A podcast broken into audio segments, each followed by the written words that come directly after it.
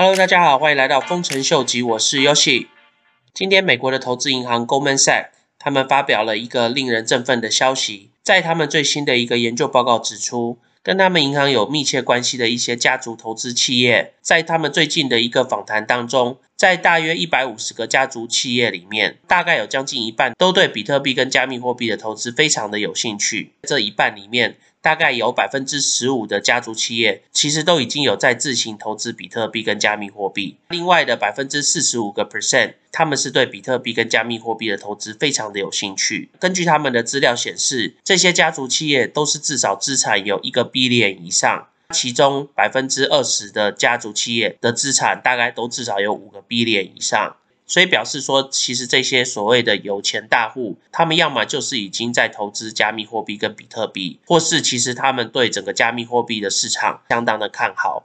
除了 Goldman s a c 以外，J.P. Morgan 他们也在今天发布，将让他们所有银行的客户有办法去接触到加密货币的投资。目前他们提供的投资产品是有 Bitcoin。Bitcoin Cash、Ethereum 还有 Ethereum Class，所以从这两个新闻就可以看得出来，其实现在大量的有钱的一些投资者，他们都已经开始对整个加密货币越来越有兴趣，同时也非常的乐意来去投资并了解这个加密货币跟区块链的市场。所以如果有更多的像这些有利人士，他们愿意开始投资比特币跟加密货币市场的话，这个对整个比特币价钱的反弹将会是非常强力的一个助力。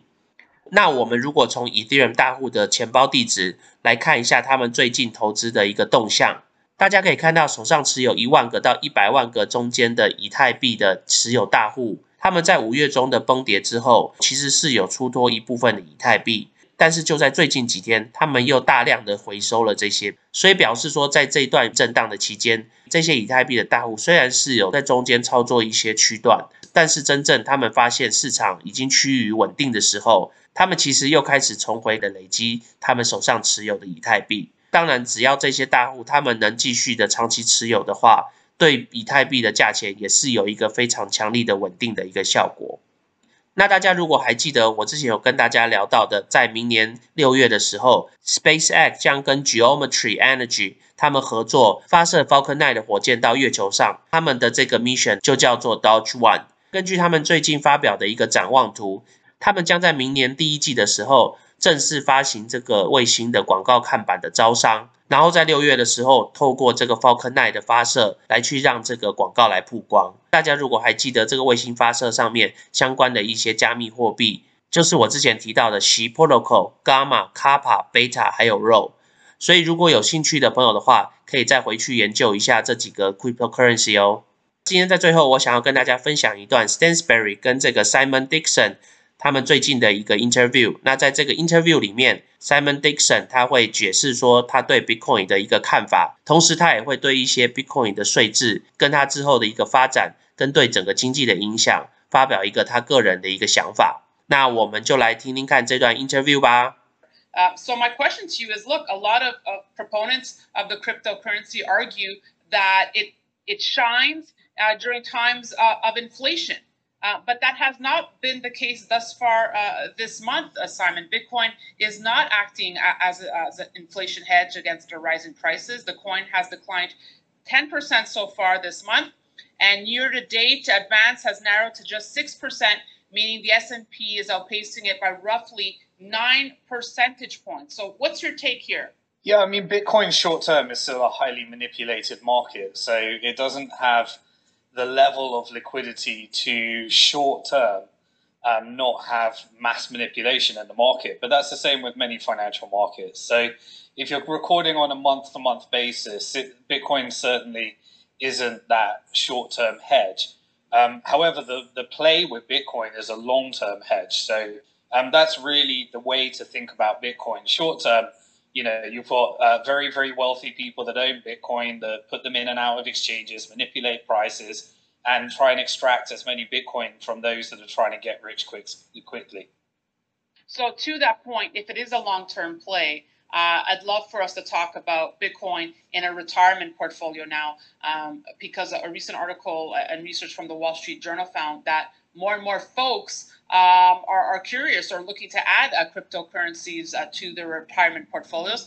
In fact, a recent survey of more than 500 uh, financial advisors conducted by the Financial Planning Association found that 14% of advisors said they use or recommend cryptocurrency. That's compared to just 1% uh, last year. So a huge jump here in interest in Bitcoin in a retirement portfolio.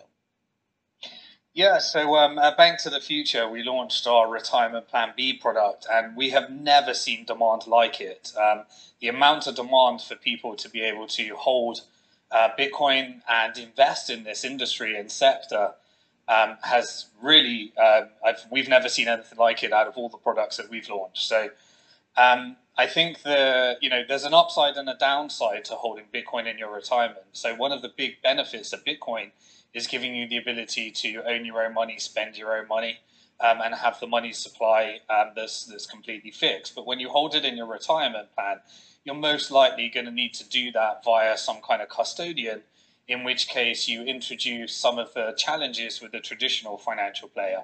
Um, the good thing about holding it with a custodian as opposed to a bank um, is that they have a legal and fiduciary duty not to rehypothecate and reuse, but you're still holding it with a third party. Can you also talk a little bit, because I know you do a lot on, on your YouTube channel and your research, uh, in terms of uh, taxation implications to think about um, in, in regards to, to Bitcoin and, and a longer term plan here?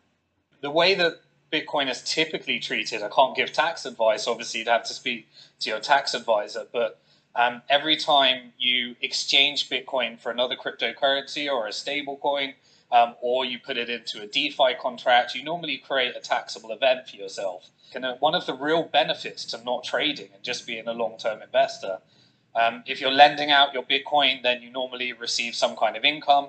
If you're selling, then it's normally treated as property and subject to a capital gains tax.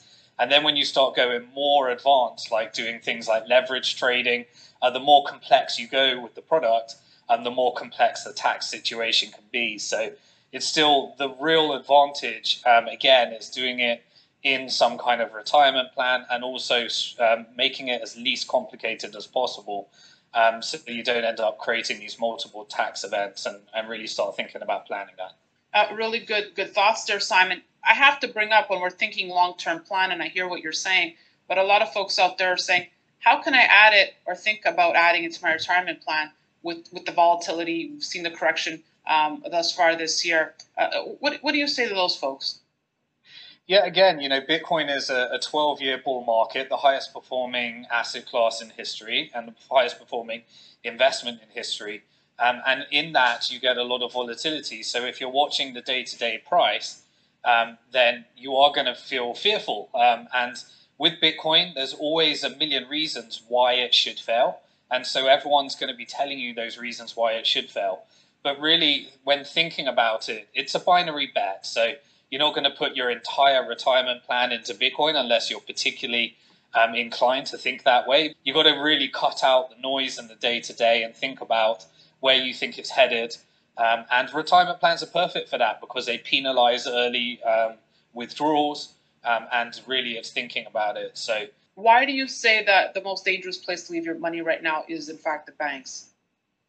Um, I believe that we've hit a really uh, scary level of systemic risk in the in the banking system.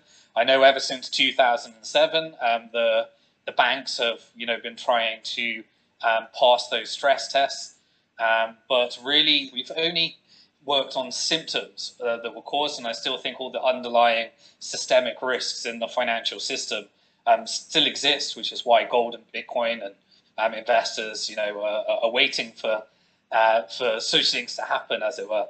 Um, but I still think that um, the risk in holding your money at a bank, uh, where you're subject to the credit risk of what the bank is doing with your money, um, is still an unacceptable risk, which is why I hold the minimum amount possible in a bank. And uh, the risks that the banks are taking in order to try and generate um, their, their models right now is also um, you know, being propped up by governments that are looking to re-stimulate a real estate market and a property market, um, and banks are the main mechanism for creating digital currency, propped up by debt, and the levels of indebtedness have reached all-time highs to the point where um, you know, only a central bank digital currency can bail out the system at this stage.